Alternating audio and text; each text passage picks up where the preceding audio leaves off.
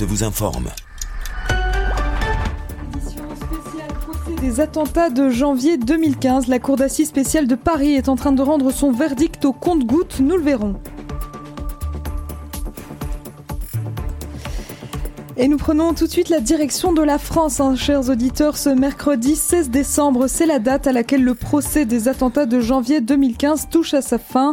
La Cour d'assises spéciale de Paris est en ce moment même toujours en train de, rendre son verdict concernant les peines des 14 personnes accusées pour complicité dans les attentats de Charlie Hebdo, de Montrouge et de l'Hypercacher, respectivement perpétrés par les terroristes Saïd et Sherif Kouachi et Ahmedi Koulibaly. L'audience de cet après-midi a commencé à 16h11 précisément avec la présentation de la culpabilité des accusés. Pour commencer, à commencer du coup par le premier accusé Ali Riza Polat, présenté comme le bras droit du terroriste Ahmedi Koulibaly. Il a été déclaré coupable de complicité des crimes mais acquitté du caractère terroriste étant donné que le caractère terroriste est compris dans le premier chef d'inculpation.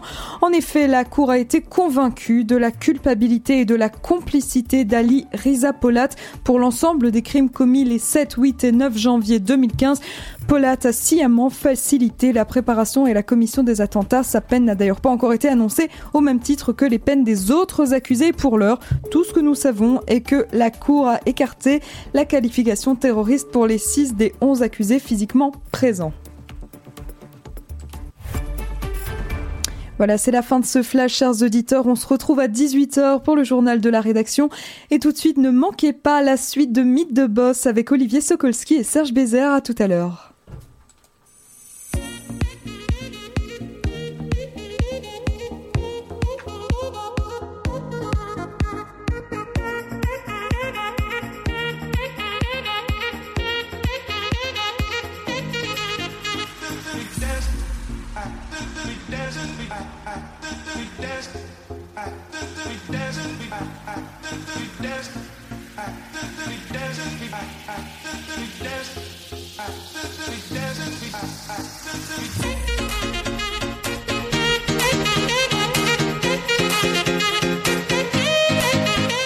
Ravi de vous retrouver, c'est Mythe de Boss, la deuxième partie.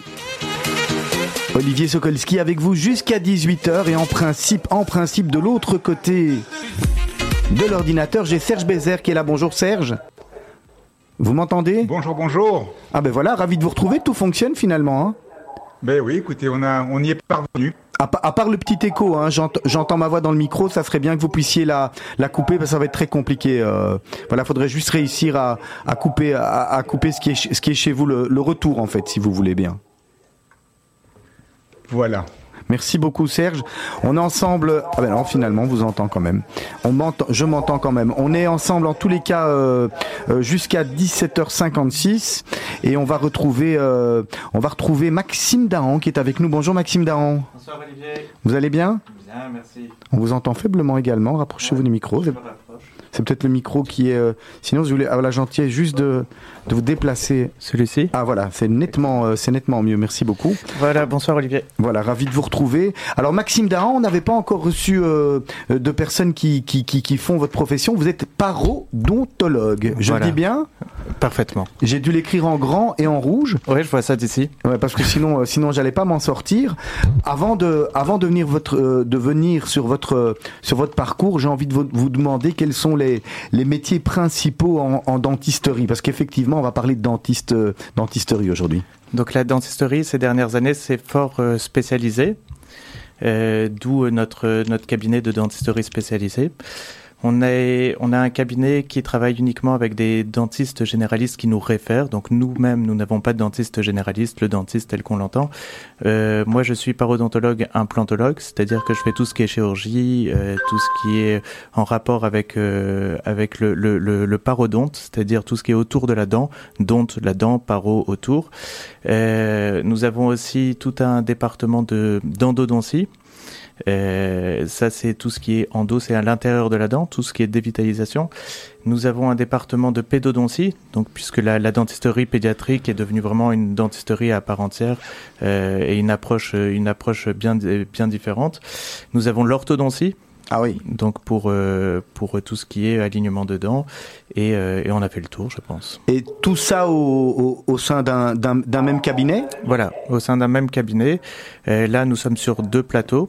Un premier plateau avec euh, un premier plateau avec tout ce qui est parodontologie et endodontie, et un plateau avec tout ce qui est enfant et, et orthodontie, puisque ce qui est enfant, c'est une salle d'attente qui doit être euh, différente, qui doit avec un- une organisation bien bien bien à elle, et, euh, et donc on a décidé de le faire sur deux plateaux. Et prochainement, vous êtes dans Ah oui. les dans les premiers à le savoir, nous allons avoir un nouveau plateau euh, pour scinder en fait tout ce qui est endodontie et euh, parodontologie, implantologie. Donc là, l'étage qui existe actuellement sera uniquement pour euh, pour les les pour tout ce qui est parodontologie et implantologie et les endodontistes euh, avec euh, mon cousin Hugo Sedbon montent euh, au, au cinquième étage. Avec les enfants? Non, les enfants restent au troisième étage. Ah donc vous avez encore... euh, il y a encore voilà, un- il y a un plateau qui est en train de se créer. Ah ben voilà, c'est magnifique. Euh, Maxime Daran, vous êtes français? Oui. Euh, vous êtes en Belgique depuis quand? Depuis 99. Qu'est-ce qui vous a amené euh, Qu'est-ce qui vous a amené à Bruxelles? Parce que nous, on entendait euh, beaucoup à l'époque que les Français venaient étudier la la dentisterie euh, à Bruxelles. Est-ce que c'est est-ce que c'est ça qui vous a amené? C'est ça qui m'a amené. Ça a été un coup euh, tout à fait du hasard, comme beaucoup de choses dans ma vie. Euh, C'était le mois. qu'il n'y a, le- pas d'hasard. Hein. Il y a jamais de hasard. Euh, Dans toute, euh, je crois, de partout, et, et, et- ma vie est remplie de, de, de, de providence et de bonnes choses. Quoi. Mais ça, je vais vous expliquer un petit peu plus, euh, plus euh, de façon plus précise. Donc, on était euh, l'été en août de 99 euh, à Grenoble, la ville dont je viens, et, euh, et je me balade dans la rue et je rencontre un ami, euh, un ami qui me dit, euh, qui fait dentaire en Belgique. Lui, c'était un des premiers Français à venir en Belgique. Ah. Je crois que même c'était euh, c'était deux copains euh, qui étaient les premiers à venir en Belgique, qui avaient entendu qu'en Belgique il n'y avait pas le, le, le, le concours de première année. Nous en France c'était euh, six ans d'études. Et là, euh, il me dit c'est cinq ans d'études, il n'y a pas de concours, viens euh, en Belgique. Alors il faut savoir que avant de faire la dentisterie, mon parcours scolaire était assez chaotique. Euh, J'étais pas un bon un bon élève, euh, pourtant entouré d'un frère et d'une sœur qui était euh, qui était brillantissime. Euh, J'avais décidé de prendre un chemin un petit peu plus cool, donc j'ai profité de mes années d'école pour euh, pour faire des choses plus intéressantes à mon sens que que étudier. Et euh, et donc là-dessus euh, là-dessus, je, je dis à mes parents euh, que j'ai rencontré ces amis, qui me dit, qui me parlent de la Belgique. Alors la Belgique, euh, moi j'étais quoi, j'étais allé, j'avais traversé une fois étant plus jeune. Et vous Euh, disiez déjà une fois. Une fois, exactement. une fois plus jeune, euh, je l'avais traversé et, euh, et donc euh, donc très peu de connaissances sur la Belgique. Je je je, je savais qu'on parlait français, donc ça c'était la bonne nouvelle pour aller étudier et et donc j'en parle à mes parents. Et donc, comme je, je, je vous disais, j'étais en, en échec scolaire, donc difficile pour des parents de dire à leurs enfants, euh, ok, ben tu peux partir à 1000 km de, de, de chez nous, euh, comme ça, du jour au lendemain. Euh, et puis finalement, à ma grande surprise, mes parents m'ont dit, ben, eh ben si c'est dentaire que tu veux faire et que dentaire euh, n'a pas de concours et que ça te paraît, à ma grande surprise, ils m'ont dit, ok. Maxime Dahan, j'ai une question. Oui. Est-ce que faire la dentisterie, c'est une vocation C'était par dépit C'est vous vous êtes dit euh, depuis tout jeune, ah, j'aime bien, bien chipoter dans la bouche des gens, euh, si on peut le dire ainsi. Comment c'est venu en fait ce métier? Comment c'est venu? Parce que euh, parce que c'est un métier qui est manuel, avec euh, un contact avec le patient. J'ai toujours été manuel, j'ai toujours aimé euh, monter les meubles Ikea, j'ai toujours Ah, aimé. C'est bon à savoir. Voilà. de moins en moins. hein. Je me suis un petit peu embourgeoisé, donc je les monte moins. mais euh, mais euh, tout ce qui était manuel, c'est, ça a toujours été quelque chose que j'appréciais beaucoup. Le contact avec le patient. Et puis j'ai j'ai hésité à faire vétérinaire. La première année était commune en fait quand on arrive en, Belgique. Et euh, et puis j'ai ma sœur qui me précédait, qui a fait dentisterie. Et alors euh, ma sœur, euh, quoi, j'ai ma sœur avec sa mallette lors des TP de, de dentaire. elle, elle l'a fait en France. Elle a été un peu plus courageuse que moi. Elle a fait le concours et donc, donc ça m'a fortement inspiré. Et la première année, en fait, quand je suis arrivé en Belgique, pour rentrer en, en dentisterie, c'était des années où il fallait un examen d'équivalence. Donc je me disais mince quoi, on m'avait dit que c'était cool, c'est pas si cool que ça. J'arrive et donc en fait il fallait que l'examen d'équivalence c'était ce qu'on appelle le jury central. donc il a fallu que je passe le jury central et euh, que j'ai préparé en, en, quelques jours. Et puis finalement, la, les choses ont fait que, que je l'ai réussi, avec euh, des petites anecdotes, mais, euh, mais réussi. Et donc je me suis dit, bon, ben voilà, la Belgique, la Belgique m'attend. Je suis venu avec mon père, on a trouvé un petit appart. Et, et, voilà. et finalement, le, le, destin ou le destin d'en haut, en tous les cas, vous a fait que vous vous êtes marié ici, vous avez ouvert votre cabinet, que les Exactement. affaires fonctionnent bien. Et alors aujourd'hui, vous avez un cabinet, vous le disiez tout à l'heure, avec plein de, plein de spécificités. C'est important d'avoir toutes ces spécificités dans, un même lieu? Mais en fait, comme euh, nous, comme je, vous le disais, on est... Euh, euh, la dentisterie a beaucoup, beaucoup, beaucoup évolué ces dernières années. Donc, on est passé d'une dentisterie de, famille, on va dire, avec le dentiste de famille, qui était qui suivait le, papa, la maman, l'enfant et qui faisait tous les soins. Et puis, il y a eu beaucoup, beaucoup d'avancées au niveau de la dentisterie, euh, c'est, on va dire, ces 30 dernières années, avec l'apparition, par exemple, des implants. Il y a 30-40 ans, les implants euh, dentaires, euh, ça existait, mais c'était beaucoup moins répandu qu'aujourd'hui. Ce que je peux Et dire, juste pour vous interrompre, c'est que ouais. la fraise, elle est toujours là hein, quand on va chez le dentiste. Ça, hein. c'est un problème. Ouais, mais ouais. je crois que c'est pour pas trop aimer venir chez le dentiste. Ah, voilà, il faut quand ça. même, Pardon, faut quand même freiner. Revenons aux choses sérieuses. Et donc, euh, et donc la, la, la, les, les, dévitalisations, donc lorsqu'on a une, une, ce qu'on appelle une rage de et qu'il faut aller euh, nettoyer l'intérieur du nerf. Maintenant, c'est avec des microscopes, du matériel qui coûte très cher, des gros investissements et, euh, et donc euh, la dentisterie s'étant spécialisée, nous on travaille avec des dentistes qui continuent à faire ce que eux font très très bien et que je serais incapable de faire, c'est-à-dire les, les caries, les couronnes, les choses comme ça, etc. Et, et, et nous on va et nous on va préparer en fait le terrain, par exemple, par exemple mettre l'implant pour que le dentiste mettre la couronne dessus. Maxime Dahan, une dernière question, après je vais laisser, laisser Serge intervenir, euh, euh, qui est avec nous, je suppose.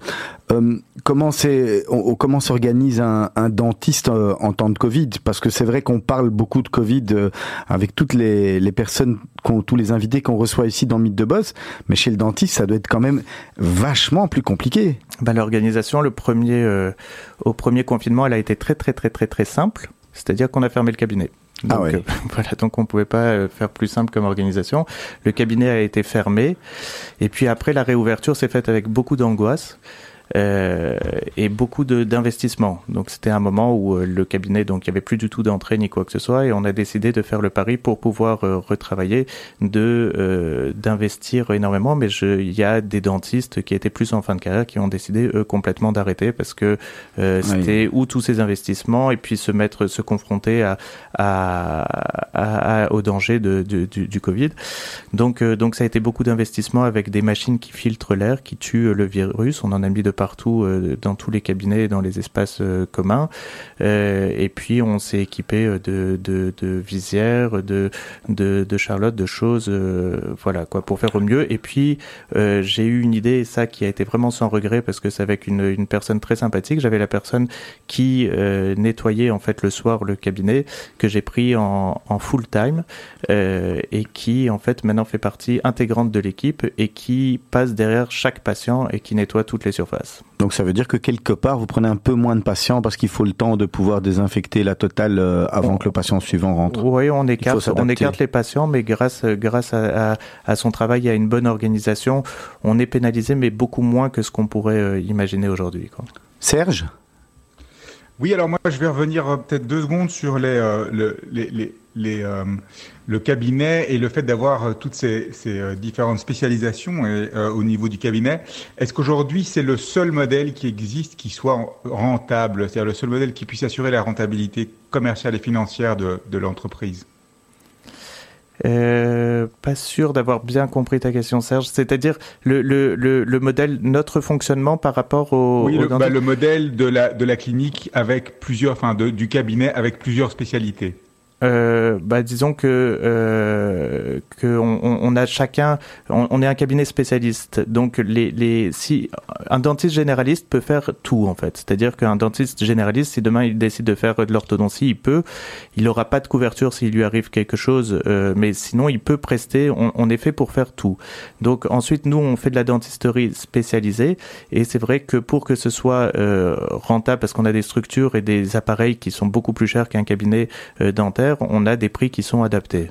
Je ne sais pas si je réponds à ta question, Serge. Oui, tout à fait, tout à fait. Alors, comment, comment est-ce qu'on décide d'aller ou d'étendre son, son niveau d'activité dans une direction ou une autre? C'est purement en euh, fonction des gens avec qui vous travaillez euh, et que vous rencontrez, ou bien il y a vraiment une, une dimension stratégique non, alors le, le, le cabinet s'étend en fonction euh, le, le, nombre de patients. Nous, on va avoir, je vais dire, 20 à 30 c'est du bouche à oreille, c'est-à-dire que euh, Monsieur X a dit euh, était très content d'un de ses soins euh, parce qu'on lui a dit qu'il fallait mettre à chaque fois je reviens avec un implant ou avec un appareil orthodontique et donc il en a parlé à Monsieur Y qui qui lui a dit ah bah va au cabinet dentaire Louise, ça se passe très bien. Mais la plupart, on va dire que 80% ou 70 à 80% de nos patients viennent de ce qu'on appelle les référents, c'est-à-dire que ce sont les dentistes généralistes qui nous adressent euh, le, les patients euh, et qui nous expliquent et qui, nous donnent des recommandations, qui nous disent euh, il faut faire ça dans la bouche de, monsieur.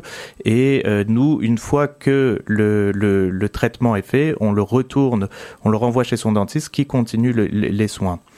Euh, et donc, donc, en fait, nous, on a une double, euh, on va dire, on a une double, euh, on a des comptes à rendre à deux personnes.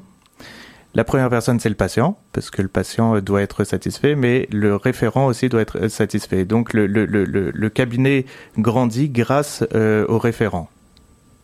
La question que je vous posais, Maxime, et merci pour cette réponse-là aussi, la question était plus liée, je pense, au type de spécialité que vous couvrez au niveau euh, du cabinet. C'est-à-dire qu'aujourd'hui, vous faites de la paro, vous faites de l'ortho, vous faites aussi les enfants. Euh, comment est-ce qu'on décide d'aller dans une direction plutôt qu'une autre?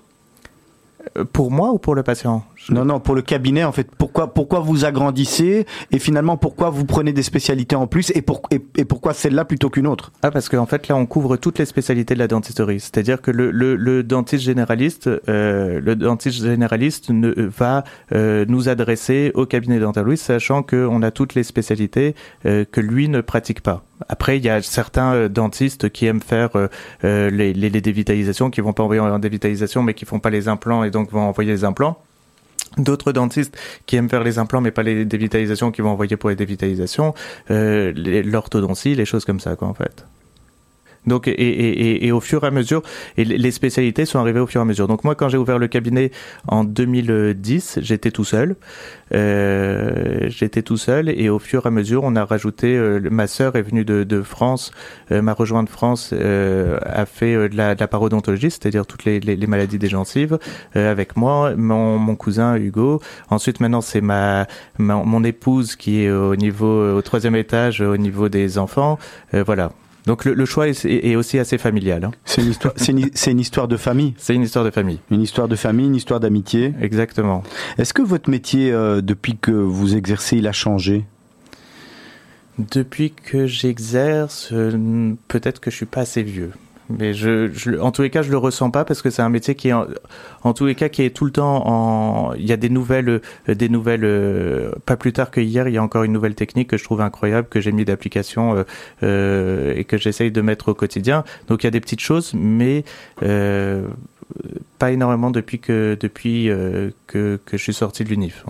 Et est-ce que une autre question, les pathologies ont changé? Est-ce que les, les personnes viennent viennent vous voir pour pour des choses qui n'existaient pas avant et, qui maintenant sont présentes? Est-ce que les, patients sont plus exigeants ou, demandent d'autres choses qu'on qu voyait pas avant?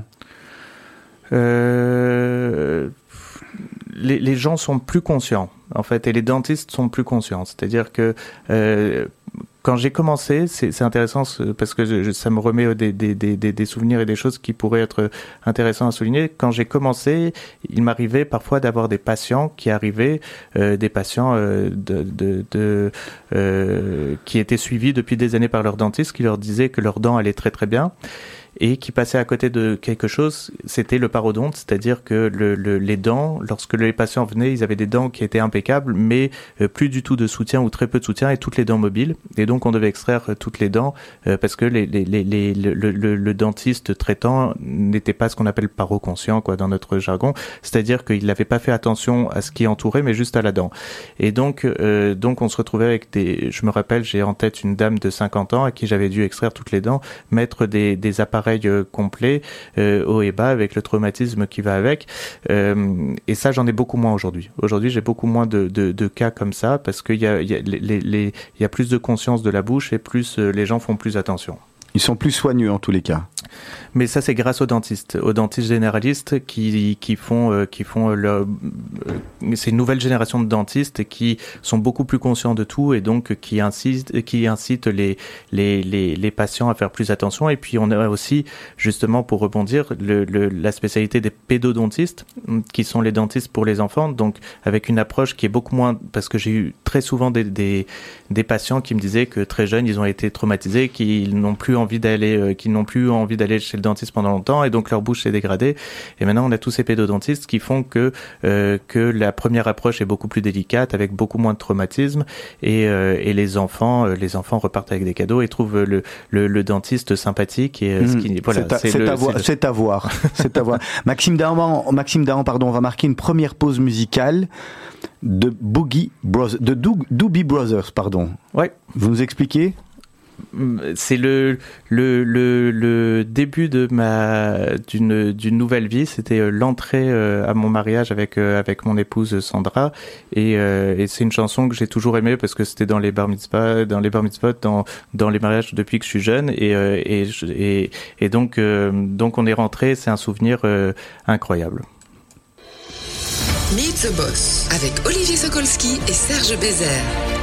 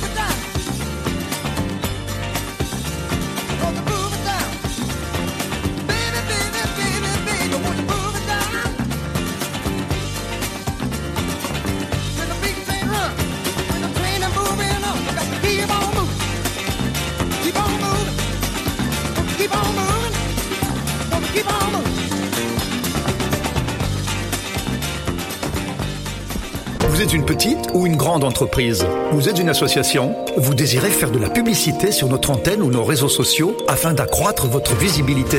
Vous avez dès lors votre place sur Radio Judaïka.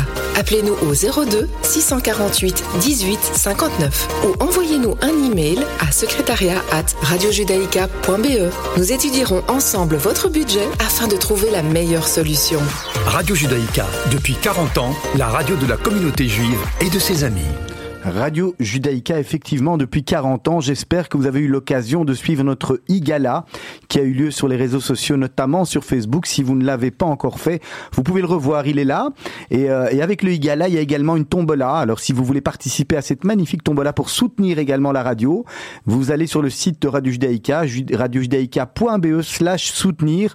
Vous pourrez acheter des, des billets de tombola qui, qui nous aident et puis en même temps, vous pouvez remporter vraiment des, des lots sympathiques. N'est-ce pas, Serge? Vous avez joué, je pense? J'ai joué, j'ai euh, acheté plein de billets. J'espère euh, gagner un des magnifiques lots, absolument. Lequel vous vouliez gagner, vous? Vous me l'aviez dit. Alors, hein, si- le- mon lot de cœur, c'est le cours de cuisine avec Mallory. Voilà. Et Maxime, vous avez joué également? J'ai joué également. oui. Et vous? Il y avait un lot qui vous qui pas vous bien fait titillait? attention au lot. Ouais, c'est pas par sympathie. Par sympathie, exactement. Moi, c'était uniquement pour le cours de cuisine avec Mallory.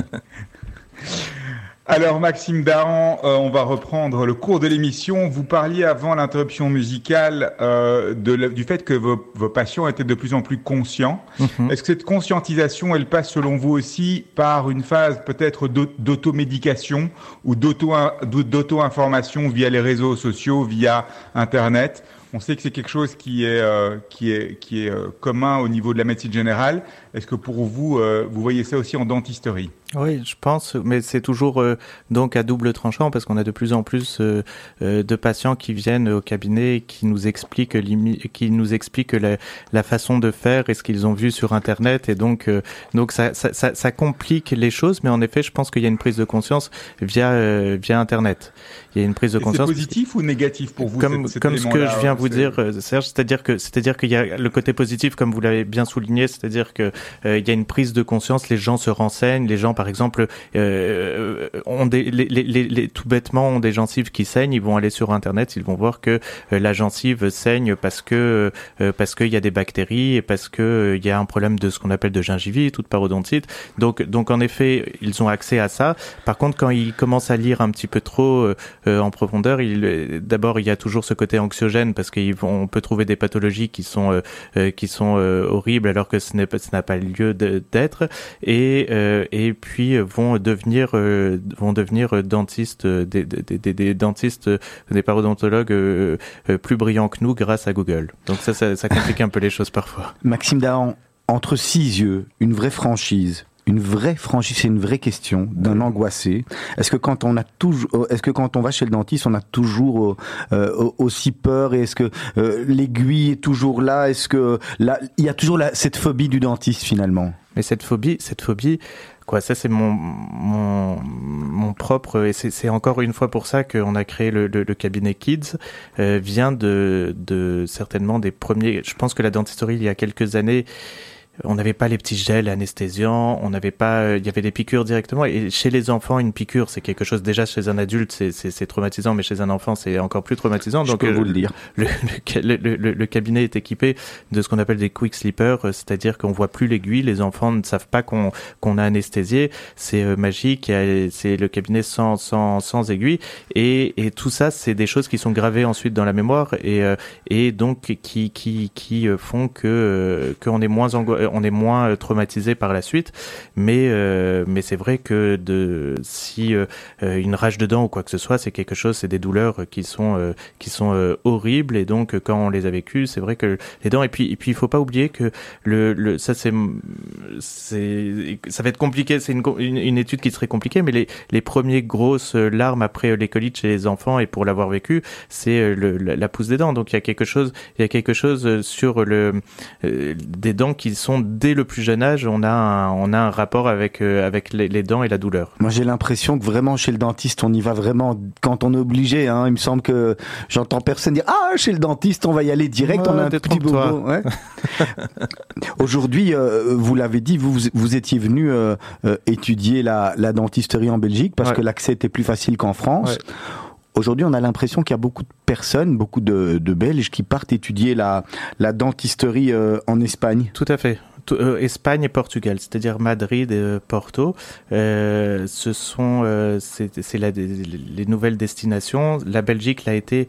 je m'occupais d'une association pendant tout un temps où on avait justement beaucoup d'étudiants juifs de, de, France qui étaient venus étudier. À un moment, ils étaient ils étaient une petite quatre-vingtaine et, et donc et donc donc ils étaient vraiment très très très très nombreux, ce qui a été très sympathique pendant plusieurs années. Et puis, les, études de dentaire en Belgique ont été de plus en plus en plus euh, compliquées parce qu'il euh, y avait peut-être trop de Français ou quoi que ce soit. Ça a toujours été des études compliquées, mais qui ont été euh, corsées par cette venue en masse euh, des, des, Français et donc les Français sont partis euh, sont partis euh, sont partis vivre sont partis étudier plus en, à Porto et à Madrid. Mais ça veut dire que c'est plus facile là-bas, mais quand on sort de là, on n'est pas un moins bon ni un meilleur dentiste que qu'on peut être un dentiste français ou un dentiste belge. Mais je pense que je pense que le, le, le c'est toujours une une motivation et puis un état d'esprit, un métier. La formation, je, je la connais pas, je sais pas si elle est euh, moins bonne ou pas. C'est pas. Je pense que le, le plus important, c'est ce que ce qu'on fait d'un diplôme, c'est-à-dire qu'on peut étudier n'importe où. Si après on décide d'être un bon dentiste ou un mauvais dentiste, euh, ça c'est un choix personnel et puis c'est euh, c'est autre chose. C'est-à-dire que quelqu'un qui sortira de là-bas ira se former, ira dans des cabinets, des choses et et, et s'il décide de faire de la belle dentisterie, de la dentiste de qualité Maintenant, c'est accessible et, euh, ça, fera des très bons dentistes, j'en suis sûr. Du coup, est-ce qu'on peut parler au niveau euh, du nombre d'étudiants qui, d'étudiants qui diminue Est-ce qu'on peut parler d'une pénurie de dentistes euh, dans un pays comme la Belgique ou pas? Euh, la pénurie, elle existe déjà en dehors de Bruxelles. C'est-à-dire qu'il y a des, des endroits de, de euh, des endroits de la Belgique où il manque euh, très clairement des dentistes. On, par exemple, aller vers Mons, c'est des délais d'attente qui sont quasi d'un an pour aller chez un dentiste. Donc c'est très compliqué. À Bruxelles, on n'a pas ce problème-là parce qu'il y a beaucoup de dentistes qui se sont installés. Mais la pénurie, la pénurie avec le nombre de dentistes, à mon avis, à mon avis, oui. Mais ça sera toujours, à mon avis, ça va ça va accroître les, les, les, problèmes dans les zones euh, déjà euh, dépeuplées en dentistes et surpeuplées. C'est assez paradoxal, enfin pas paradoxal, mais c'est parce qu'on a d'un autre côté une grande concentration dans des, euh, dans des villes comme Bruxelles. Il y a, on a beaucoup de dentistes au mètre carré, je pense, dans les grandes villes et moins ailleurs. Alors, est-ce que est-ce que c'est le reflet aussi d'une de la clientèle peut-être ou bien du, du niveau de prix? Est-ce que, est-ce qu'on peut voir quelque chose comme ça? Mais non, je crois pas. Je je crois pas que ça soit euh, euh, je crois pas que ce soit. C'est vraiment, c'est vraiment parce que euh, parce que en plus les, les universités sont euh, à Bruxelles ou à Liège, dans des grandes villes, et puis euh, euh, après il faut il faut j'allais dire s'expatrier, mais oui il faut s'expatrier de, de ville. Il faut il faut sortir de de la ville où on a étudié pour aller dans des villes moins peuplées pour aller et donc c'est moins c'est parfois moins attrayant. Heureusement on a des gens qui sont originaires de là-bas qui vont là-bas, mais voilà et qui ont des très belles carrières après. Maxime Daran, vous avez évoqué tout à l'heure le fait que vous étiez à la tête d'une association. Euh, je voudrais quand même revenir deux, deux, petites minutes là-dessus. Je trouve que c'est quand même important. C'était quoi comme association et, quel était son but? Pourquoi revenir jeudi dessus? Parce que ça veut dire que en plus du, métier que vous faites, il y a, une envie de partager, une envie d'expliquer. Bah voilà, tu, tu as, bien euh, formulé la chose. Euh, cette association, suis, je m'en occupe plus. J'ai été président pendant euh, pendant dix ans. C'est une association qui s'appelait Alpha Omega Belgium Chapter. Quoi. Alpha Omega, c'est une association qui est à l'échelon mondial, qui est la plus la, la, la plus ancienne association la plus ancienne association de dentistes au monde donc euh, dentiste au monde, qui a été créé en 1903, Baltimore, euh, dans les campus universitaires où, euh, justement on avait euh, des gros problèmes d'antisémitisme, de racisme, et donc des, jeunes étudiants ont créé cette association qui est basé, qui était, qui est sur le, judaïsme, sur un, tripode, le judaïsme, la fraternité et l'excellence scientifique. Euh, j'ai pris beaucoup beaucoup de plaisir à, à, à relancer cette, cette, association qui s'était un petit peu endormie pendant quelques années euh, en Belgique et euh, il y a trois quatre ans j'ai arrêté. C'était très très c'est c'est une association basé pour moi plus sur le judaïsme que d'une association juive. Euh, je m'explique, c'est-à-dire que c'était avec les valeurs du, du judaïsme. C'est ce que j'ai essayé de, de, de, transmettre euh, lors de mon de, de, ces dix années où j'ai été président, c'est-à-dire une association euh, qui, qui récoltait une, une association philanthropique. On récoltait des fonds euh, grâce aux soirées. Et ces fonds étaient redistribués à des associations nécessiteuses. Et donc au début j'ai été critiqué parce que j'ai donné à des associations pour le Togo, j'ai décidé de donner pour des associations, il y avait un pourcentage pour des associations juives euh, et un pourcentage pour des associations qui n'étaient pas. Et euh, parce que pour moi être juif, être philanthrope c'est répondre à, quoi ne pas être complètement sectaire. Et ça a été au début ça a pas plu à, à tout le monde. Et puis finalement je pense que les gens ont compris parce que euh, dans cette association, on a eu beaucoup de dentistes euh, renommés euh, belges qui, ont, qui sont venus écouter nos, conférences. Ça a ouvert et ça a donné une dimension du, judaïsme qui était celle que je voulais transmettre à, travers cette association. Et, voilà, et ça a été une, très très chouette aventure. On avait des conférenciers en fait, Alpha Omega étant donné que c'est au niveau mondial, on avait accès à des conférenciers extraordinaires, des conférenciers français euh, qui venaient gratuitement parce que c'était Alpha Omega, alors que c'est des dentistes qui se déplacent normalement pour des cachets entre 5 et 10 000 euros euh, juste pour euh, quelques heures de parole et qui venaient gratuitement. Et ça, c'est ça, c'est c'est c'est extraordinaire parce que on prononçait le mot Alpha Omega, bah oui, bien sûr, je vais venir. Euh, euh voilà, on les logeait, on les logeait et, et ils nous faisaient une, une, une soirée exceptionnelle. Maxime Daran, est-ce que les dents sont souvent le, le reflet d'une d'une bonne ou d'une mauvaise santé ou, ou ça n'a rien à voir? Euh, un, un, petit reflet, mais pas, pas, c'est pas, disons que c'est vrai que dans une bouche, on va savoir par exemple si c'est un patient qui est, qui fume beaucoup, si c'est un patient qui fait attention à son état. C'est une vitrine on va dire que c'est que la bouche est une vitrine, c'est-à-dire que une bouche qui est mal soignée, souvent c'est euh, euh une, euh, une bouche de fumeur, c'est une bouche qui se reconnaît très très très facilement et donc qui pourrait nous donner une vitrine des, des, des poumons. Est-ce qu'il y a des aliments qui sont recommandés pour avoir une bonne une bonne hygiène alimentaire? Euh... Pour avoir une bonne hygiène des aliments? Mais c'est, disons que le, le, le les, les l'alimentation va être contrebalancée par le bon brossage. Donc, euh, quand on dit il faut pas manger de sucre, euh, c'est pas tout à fait vrai. Bon, le sucre c'est pas un aliment euh, extraordinaire, mais par rapport aux dents, si derrière il y a un excellent brossage, euh, c'est pas c'est pas un drame. Et là, la, et là, la brosse à dents électrique, elle a elle a changé toute la vie toute la vie des, des dentistes et des patients, je suppose. La brosse à dents électrique est un outil incroyable. Ouais parce que ça, devient, euh, il y en a 50 euros, mais aujourd'hui j'ai vu qu'il y a des nouvelles qui sortent euh, qui coûtent aussi 300 euros. Euh, est-ce qu'elle finalement, est-ce qu'elle brosse mieux les dents? Non, je crois qu'il y a un côté aussi marketing. En fait, il y a, c'est vraiment le, travail de la tête de la brosse à dents qui est important, la taille, et puis la qualité du poil. Alors dans le cadre des, euh, des, technologies et des techniques qui évoluent euh, et qui sont mises à disposition, on a aussi des, des changements au niveau de l'orthodontie. On mhm. parle aujourd'hui de plus en plus, enfin de moins, de plus en plus de, de, de, de systèmes comme Invisalign et de moins en moins de, plaquettes. Tout à fait. Euh, Invisalign, je pense que c'est quelque chose qu'on reçoit de l'étranger, donc vous recevez les appareils. Est-ce que le métier là aussi devient une espèce de métier de placeur? Et, et, et comment est-ce qu'on évolue dans cette dans, dans cette dimension là? Alors, comme j'ai expliqué, la dentisterie est très spécialisée et je ne suis pas orthodontiste. On, on, travaille, on a un orthodontiste qui aurait pu mieux répondre, mais pour pour par rapport à ma vision des ma, ma vision des choses euh, et ce que j'en connais, c'est en effet, on a un produit qui s'appelle Invisalign. Ce sont des gouttières thermoformées euh, qui il y a il y a pas que Invisalign, il y a plusieurs euh, marques que je ne connais plus. Euh, Invisalign ont été les précurseurs, donc c'est pour ça qu'on parle beaucoup d'Invisalign et qui sont excellents.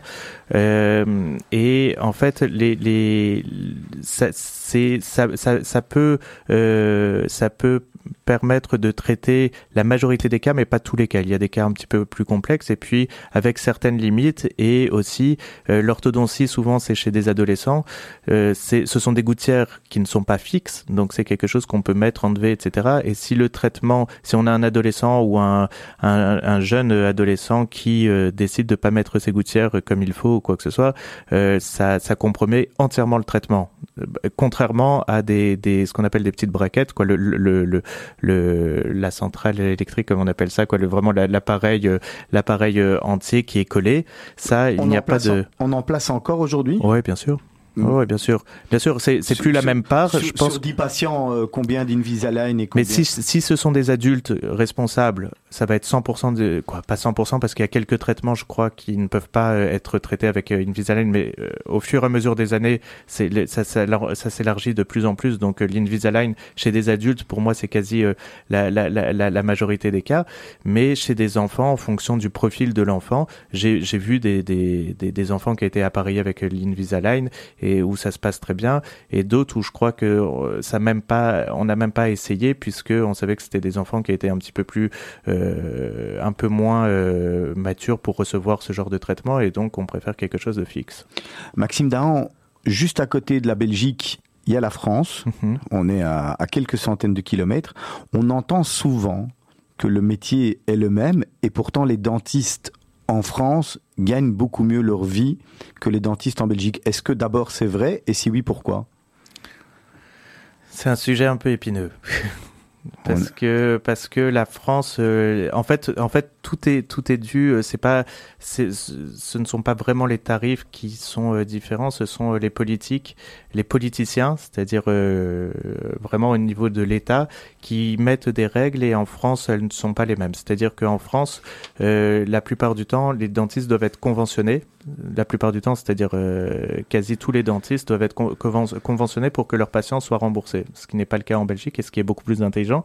C'est-à-dire que euh, en Belgique, euh, le patient est remboursé euh, sur la même base.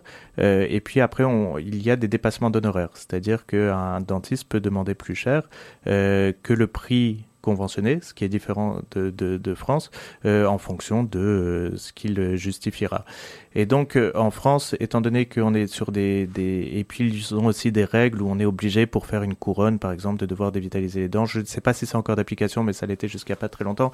Et ce qui a poussé euh, les dentistes français euh, dans, dans une philosophie qui n'était peut-être pas euh, la meilleure, mais c'était euh, c'était limite obligé pour, pour pouvoir faire tourner un cabinet. Donc, ça a été plus politique qu'autre chose. On voit aujourd'hui que il y a des personnes qui ne sont pas dans le métier de la dentisterie et qui pourtant euh, vont aller acheter des, des cabinets de, des cabinets de dentisterie. Tout à fait. Moi, j'ai été euh, approché par exemple par trois grosses euh, firmes pour racheter le, le, cabinet et que je devienne employé. Euh, en, en, en, Belgique, un, un, un, quelqu'un qui n'est pas du tout dans le dentaire peut en effet ouvrir des cliniques, euh, ce qui, comme tu peux l'imaginer, peut avoir une dérive, une dérive très rapide sur euh, le, le, le, côté euh, financier de la chose et plus euh, du tout par rapport au qualitatif. Quoi. Ça, ça veut dire que c'est qui achète ce genre de, de cabinet sont des investisseurs, enfin des, des investisseurs. Prof, profil investisseurs. Oh, oui, là c'était une là c'était une société en l'occurrence qui a pendant des années où racheté des des, des laboratoires des laboratoires médicaux et qui aujourd'hui rachète des cabinets dentaires.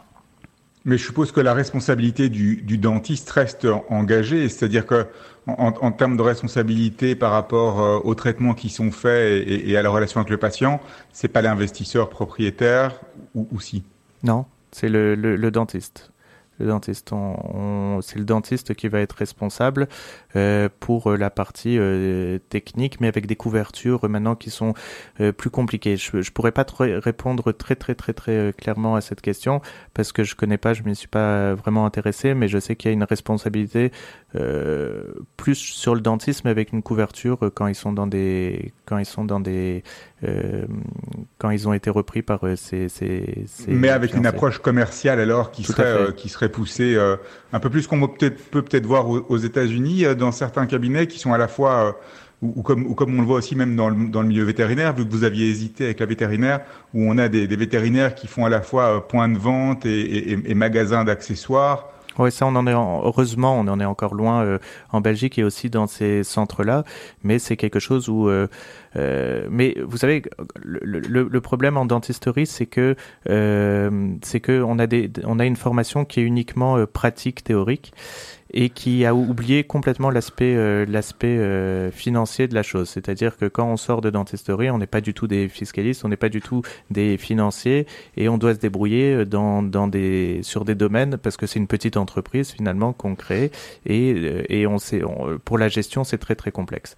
Moi j'ai eu la c'est pas là que c'est pas là que ce genre de ce genre euh, d'arrangement peut, euh, peut être positif pour tout le monde? Oui, oui, oui, non, non, tout à fait, ça peut être positif pour tout le monde. Moi, j'ai eu la, chance d'avoir euh, un frère qui m'a toujours donné les meilleurs conseils parce que lui, c'est son métier, tout ce qui est financier et, voilà, et qui a pu m'aiguiller, mais c'est vrai que sans lui, ça aurait été plus compliqué dans certaines prises de décision. Il faut savoir se, bien s'entourer. J'ai un, excellent comptable fiscaliste que vous connaissez, et voilà, toujours, de toute façon, dans, dans quoi, là, c'est, peut-être quand on n'a pas, euh, en effet, quoi, pour euh, des gens où il y a un manquement, euh, ça, ça peut aider. Maxime Down, dernière question avant de passer à la dernière partie de l'émission.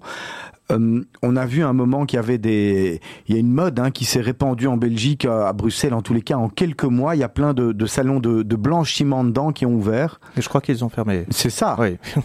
non, non, ça a été des lois, des, des, réglementations. C'est un produit quand même qui euh, qui a ses, ses effets, qui peut être euh, qui peut être dangereux si c'est mal appliqué. Si c'est mal appliqué, en plus, ça doit, ça peut avoir son son côté inverse sur le blanchiment. Ça peut faire des choses des choses beaucoup moins bonnes et donc donc je pense que ça a été une bonne initiative de la part de la Belgique de les, de les freiner. Donc finalement... Mais la Belgique, la Belgique au niveau des soins de santé, c'est un pays qui est extraordinaire.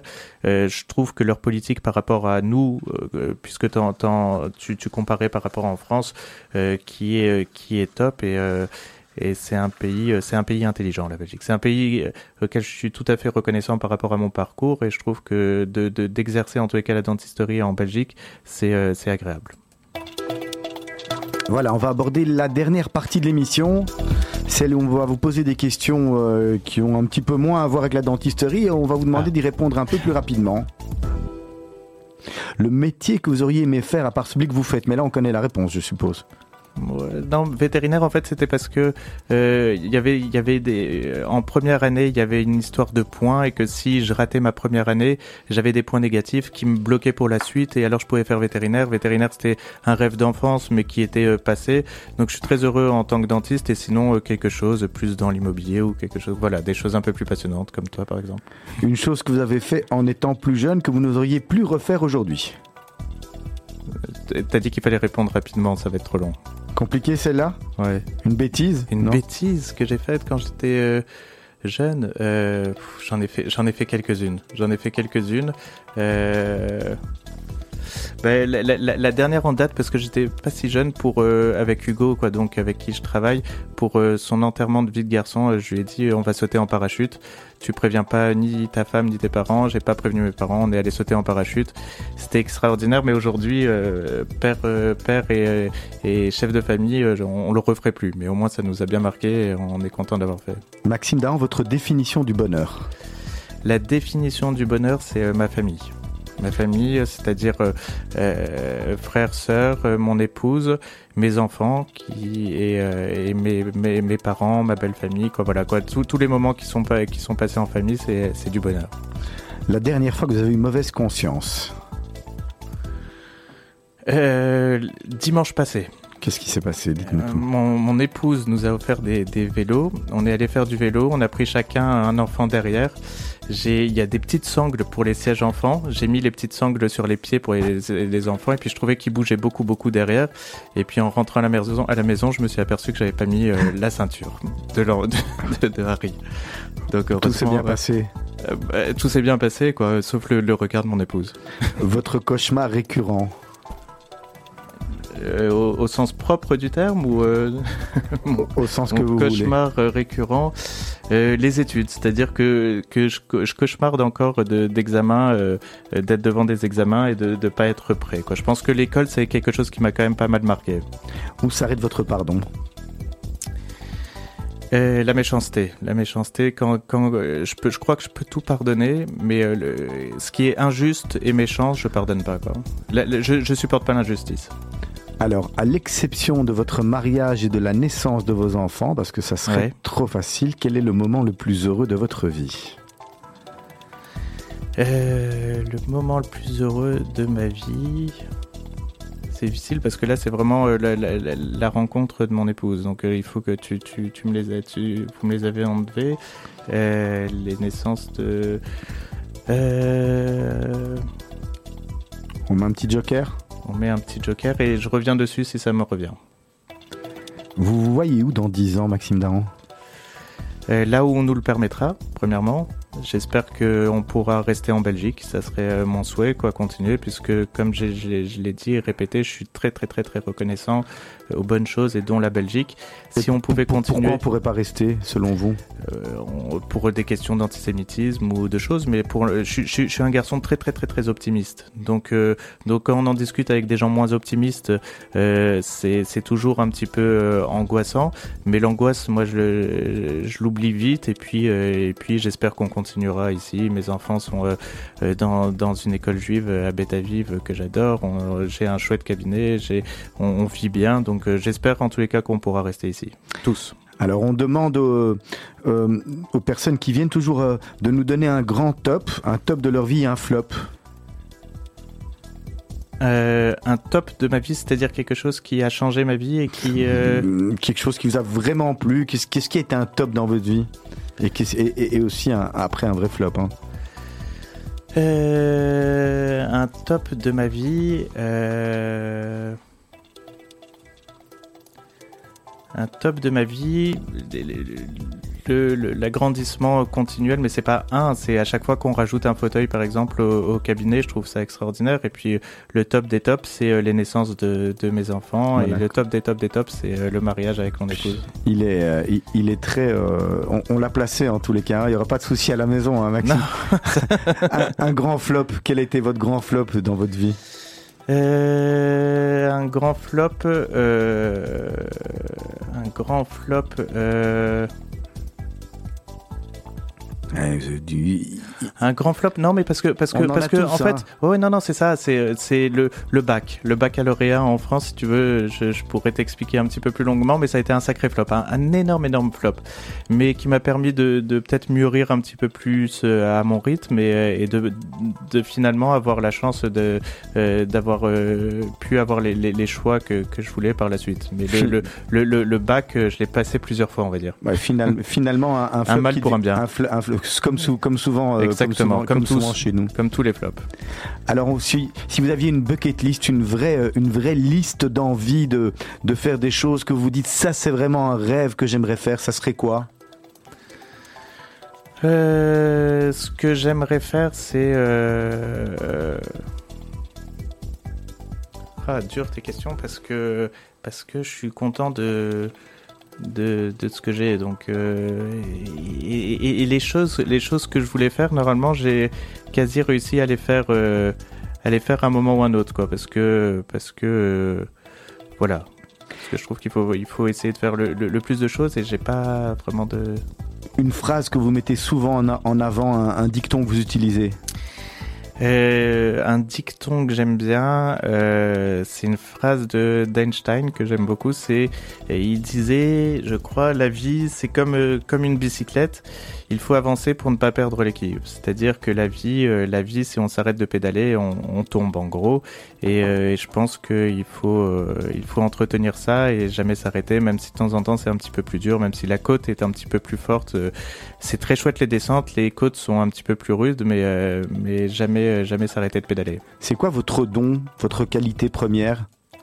Ma qualité première, ça il faut le demander aux autres. Mais vous, comment vous percevez en- en- Qu'est-ce qui, qu'est-ce qui pour vous ressort juste, être être être juste.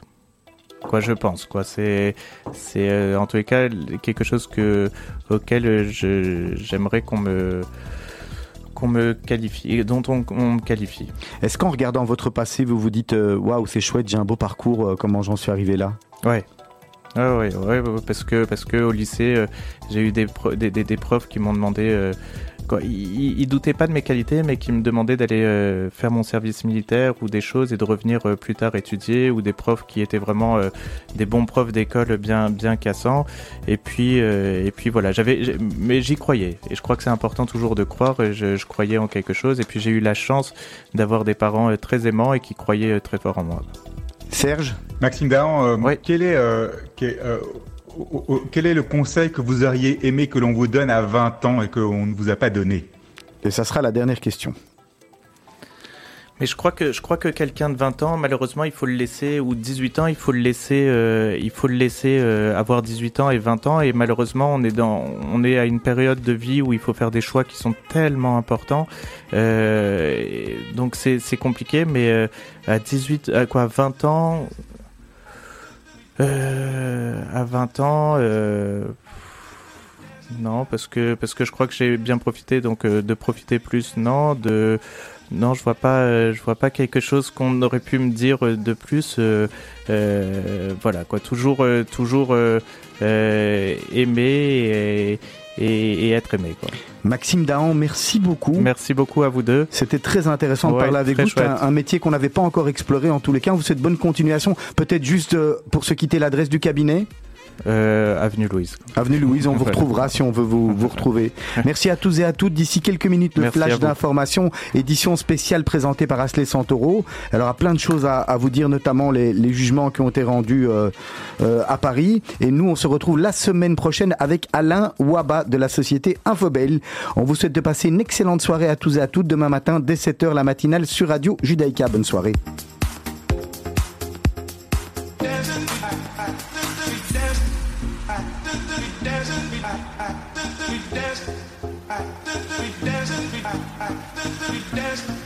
Les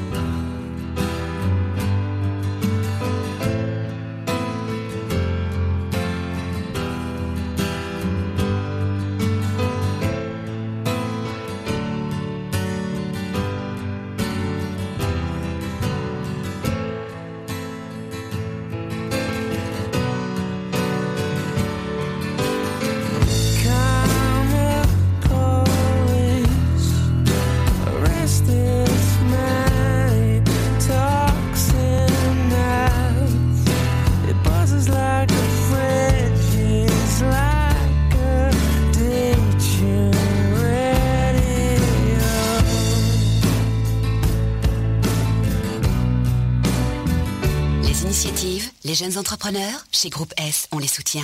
Groupe S.be Retrouvez-nous sur radiojudaïka.be Vous êtes une petite ou une grande entreprise Vous êtes une association Vous désirez faire de la publicité sur notre antenne ou nos réseaux sociaux afin d'accroître votre visibilité Vous avez dès lors votre place sur Radio Judaïka. Appelez-nous au 02 648 18 59 ou envoyez-nous un email à secrétariat at radiojudaïka.be. Nous étudierons ensemble votre budget afin de trouver la meilleure solution. Radio Judaïka, depuis 40 ans, la radio de la communauté juive et de ses amis. Notre pays est au niveau d'alerte Covid 4. Voici les règles de base. Lavez-vous régulièrement les mains. Portez un masque. Gardez 1,50 m de distance. Limitez-vous à un contact rapproché. Pensez aux personnes vulnérables. Travaillez à domicile. Aérez les espaces intérieurs. Et pratiquez vos activités de préférence à l'extérieur. Une équipe de 11 millions. Tous ensemble, respectons les règles. Retrouvez toutes les règles sur info-coronavirus.be et informez-vous sur les mesures locales. Une initiative des autorités belges. Vous êtes isolé? Vous connaissez quelqu'un qui l'est? Vous avez envie de vous faire gâter ou de gâter quelqu'un? Ezra peut vous aider. Appelez Ezra afin que nous puissions vous faire parvenir de bons petits plats cachers, soit gratuitement, soit à prix abordable en fonction de votre situation. Ezra s'occupera aussi de la livraison. Contactez Batcheva au 04 75 44 54 Participer à 54. sauver des vies en Israël, c'est possible en soutenant les actions du Magen David Adom. 25 000 bénévoles sont mobilisés 24 heures sur 24 et 7 jours sur 7. Ils répondent à 2 millions d'appels d'urgence chaque année. Votre don est précieux. Il fait de vous le premier maillon de la chaîne de la vie. Nos volontaires comptent sur vous. 3